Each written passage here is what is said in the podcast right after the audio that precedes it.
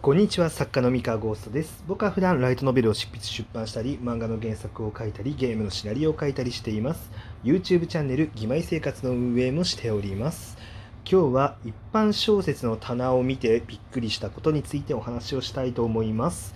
えー、ですね。これはどちらかというと僕の中に結論がある話とかでは全くなくてですねむしろこの放送を聞いた方でえー、何か事情に詳しい方がいたらちょっとぜひ教えてほしいなって思ってのなんか問いかけに近い放送になっております。えっ、ー、とですね先日あの書店にですねあの行ったらですね実店舗ですね実店舗に行きまして、えー、いろいろとね一般文芸と呼ばれる棚を見て回ったんですよ。あのライトノベルじゃなくてね一般向け。うん、でねまあ、いろんな、まあ、例えばね、最近ホットな話題の書物とかだと、えっ、と、あれ、3体とかですかね。あの、中国の、えー、有名な SF なんですけど、が、まあ、日本語版が出てるんですね、今。で、とか、まあ、他にも、まあまあまあ、たくさんあるんですが、えっとですね、帯の書かれ帯のね内容がね、まあ、いろんな文芸書というか文芸作品のなんか傾向がほぼほぼ同じなんですよ。であのどんな傾向があるかっていうと帯に、えー、著名人とか書評家とか作家とかの、えー、感想コメントがびっしり詰まった帯なんですね。でなんだろう文字がめっちゃ細かいんですよ帯の。でなんかねもうこれでもかとコメントをこう集めに集めた帯でこれがもう1作品2作品だけじゃなくてあのそういう帯で作られた作品がもう平台にもうずらーって並んでてメンチン列でなんかここの帯の付け方って一般文芸で今流行ってるんですかね？なんかすごいあのびっくりしたんですよ。あえなんかどの作品もその帯の付け方してるみたいな。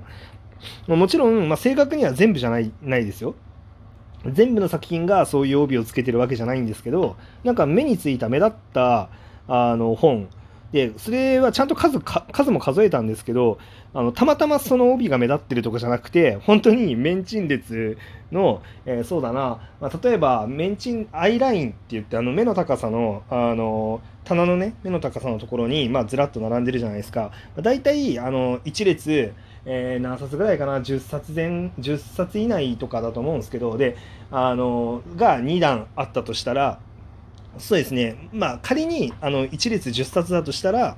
その中の7冊ぐらいはそういう帯のあの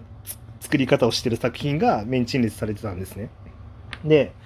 まあ、確かにねあのこの作品の内容はこうだよとかこの作品の内容は面白いよ面白さの保証をするよっていう意味であのコメントがねこうずらっと書かれてるっていうのはなんかすごい理にかなってるような気もするんですがただ結構直感的に僕そこで買う気がなくなってしまったんですね。で、なんでかっていうと、その、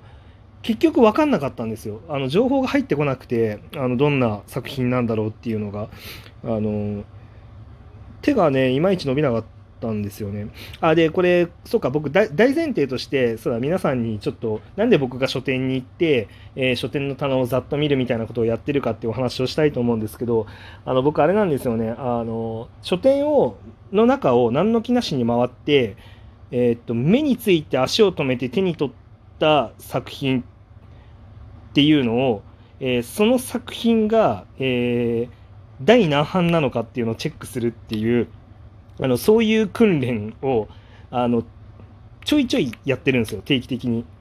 でそれなんでかっていうとあの自分がその頭空っぽの状態で何も考えないで書店歩いてる時に、えー、たまたま目についてしまうっていう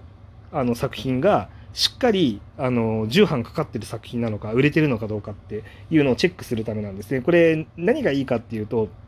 あの表紙とか帯の持っているそのパワーっていうのがあのなんだろうあこういうやつって、まあ、やっぱりその目につきやすいから、まあ、自分は今あの目についたし手に取ったんだなっていうふうにあの自分でわかるんですよね。で、えーっとそれがあのなんだろう実際にあちゃんとこの感覚合ってたんだとあの後ろを見たら第8版とかになっててもうすごいこんなに重版かかってるんだって見てでなんだろうなえーとまあ、もちろんその半数だけじゃなくてねあのそもそもその作品が何月発売なのかとか見てあなるほどあまだ1ヶ月前に発売されているのにもう3版だ早いみたいなのを見てあのあじゃあこの表紙なんで自分は目についたんだろう手に取ったんだろうっていうのをそこで考えるっていう、まあ、そういう行動をしてるんですね僕がね。で、まあ、そういうのがあって、まあ、書店とかにあの行くんですよ。でなんだけどそのなんかあのなんでしょうその書評がたくさん載ってる感想コメントがたくさん載ってるあの帯を見て、え、っと確かに目に留まったんですけどあの目に留まった理由は全部がそれやってるから棚一面がえっと、なんじゃこれってなってな、なんだこのあの帯帯ばっかなんだって言って、そこで目に留まったんですよ。だから、作品1個で目に留まったというよりは、そこら辺一体が全部そういう帯であったことで、こうなんか全体的に帯の文字が細かいなっていうかことで結構目に留まったんですね。で、あれってあのああいう棚が作られることを狙ってやってるんですかね？って思ってあのなんか10作品とかまあ、要は他の作品もあのこういう帯を書いてくるから書店で棚でこうやって展開されたらその棚全体が目に留まりやすいと。なんだあの細かく書かれてるのがたくさん並んでるんだろうって思思われることを狙ってるのか全くあれは偶然なのかあのそれがちょっとね気になりましたね。なんかあの一個一個の作品だけで見たらあの帯全く目立たないんですよ。細かいから文字が。だから一個の作品に視線が吸われることってそんなになくてそれだと。でなんだけどこう なんか全体としてまとまってると目についちゃうみたいな感じでした。はい。でそうですね。なんか映画のキャッチコピーの戦略みたいなのに近いですよね。あの辺のそのいろんな人の感想の声っていうのをあの見せるっていうのはね、うん、ちなみにあの手の帯ってやっぱ効果あるんですかね？あの僕結構そのなんだろうな、まあ、ライトノベルとちょっと感覚が違うのはライトノベルって実はその誰々先生推薦みたいなのって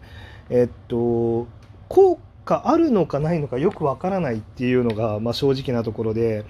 あの、まあ、誰かが推薦してくれてるっていうのは、まあ、ある程度の担保になるかもしれないんですけどどちらかというとライトノベルのお客さん読者さんって自分の好みに合うか合わないかとか面白あの直感的に面白そうか面白くなさそうかだけで買ってるようなあの雰囲気があってなんか誰かがおすすめしてるから買うっていうのってあんまりないかなって思ってるんですよ。でだから個人的には結構懐疑的なこう手法なんですけど一般文芸だとなんだろうな、えー、っと効果高かったりするんですかねまあでも高いからみんなやってるとは思うんですよでだから僕一般文芸の方そんなにねああの詳しくないんであの辺りがねなんかどういう狙いを持ってやってるのかなっていうのはもう純粋に気になりますね。もしこれ聞いてる方で一般文芸の方の界隈に詳しい方がもしいましたらあのぜひお便りとかでこっそりあの、まね、あの帯にその感想をねたくさんこうのっけてるみたいなあの手法っていうのが、まあ、なんであああいう本が多いのか、えー、それは実際に効果があるのかないのかみたいなところをもし知ってる方がいましたら教えてくれると嬉しいです。はいえーですね。あ、ちなみになんですけど、あの、誰々さん推薦みたいな感じで、1人、1人の人に限ってコメントをもらって、帯に乗っけるっていうパターンは、まだ分からなくもないんですね。っていうのは、そのなんか、帯の中で、その情報、その強い情報1個だけをドンって打ち出したら、まあ、それは目立つと思うんですよ。なんですけど、あの、複数人、もうそれこそなんか、10人近くのコメントを集めてそれを全部あの帯の中にギュッと詰め込むってなると一人一人のコメントがものすごくちっちゃくなっちゃうんですね。であのちっちゃいコメントがあのたくさんあるっていうのが、まあ、ちょっととあの距離を置いて書店で棚で見た時にほとんど読めないんですよ。まあそれは僕の視力が悪いだけかもしれないんですけど。で手に取ってみないと読めないぐらいの感じで。なんでしょうねそのそう。でしかもあれですよ。だ誰があの、ね、書評を書いてるのかのそのその人の名前もあのなんかちっちゃいから見え見にくいんですよ。で